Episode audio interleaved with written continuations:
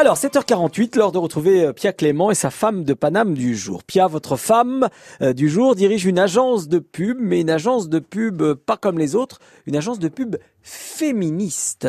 Eh oui, ça existe. Elle s'appelle Christelle Delarue et ça fait déjà 7 ans qu'elle propose une alternative aux publicités sexistes avec son agence Mad and Woman. Alors bonjour mesdames, hein, nous vous écoutons. Alors Christelle, est-ce que vous pourriez nous raconter ce que vous faisiez dans votre petit cahier, dans votre chambre quand vous étiez petite et que votre mère vous a raconté?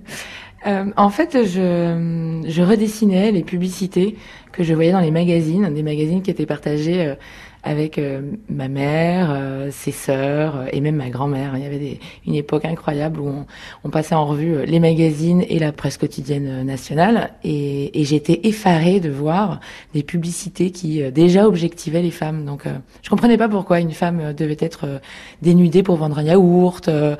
Donc ça me paraissait aberrant et je m'amusais dans la chambre à les redessiner, à refaire des montages ou à retravailler des slogans. Alors justement, est-ce que vous pensez qu'une autre pub est vraiment possible Est-ce que la pub peut être un jour euh, éthique, équitable, égalitaire, etc. La publicité, quand elle est bien faite, elle a un pouvoir incroyable, hein, c'est qu'elle peut faire bouger des curseurs sociaux. Et c'est ce qu'on demande en fait à publicitaire, d'être créatif. Ce qui est hum, très euh, très dur et très euh, discriminant, c'est lorsque la publicité est sexiste et qu'elle objective euh, les femmes dans des positions dénudées et donc du coup très accessibles. Devenir un objet euh, dans un imaginaire collectif lorsqu'on est une femme, ben c'est potentiellement derrière subir des violences puisqu'on peut attraper l'objet, on peut jouer avec l'objet, on peut faire du mal à l'objet. Et ça fait quand même, on est en 2019, c'est la, grande cause nationale l'égalité femmes-hommes et la publicité n'est toujours pas égalitaire.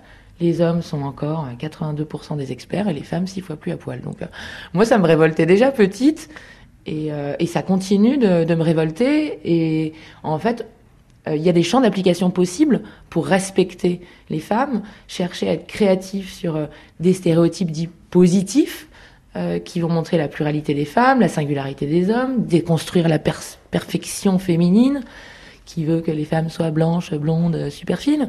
Et puis tout autant déconstruire les masculinités qui peuvent être toxiques, la virilité je sais pas, Gillette, euh, la perfection masculin pendant 20 ans, je pense que... Euh, L'enfer. L'enfer, ouais. Ouais, donc c'est tout cet ordre-là. Euh, forcément, la publicité, quand elle cherche à tout résumer, à tout synthétiser, il bah, faut qu'elle fasse attention.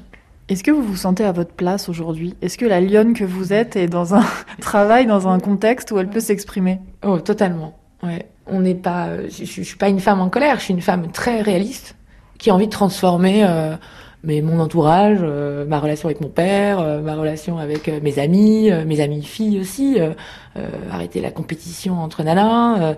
oui, je trouve qu'on a, on a toute la possibilité de se retrouver, d'agir ensemble, de se poser des questions, de débattre, et du coup, moi je trouve ça très très intéressant.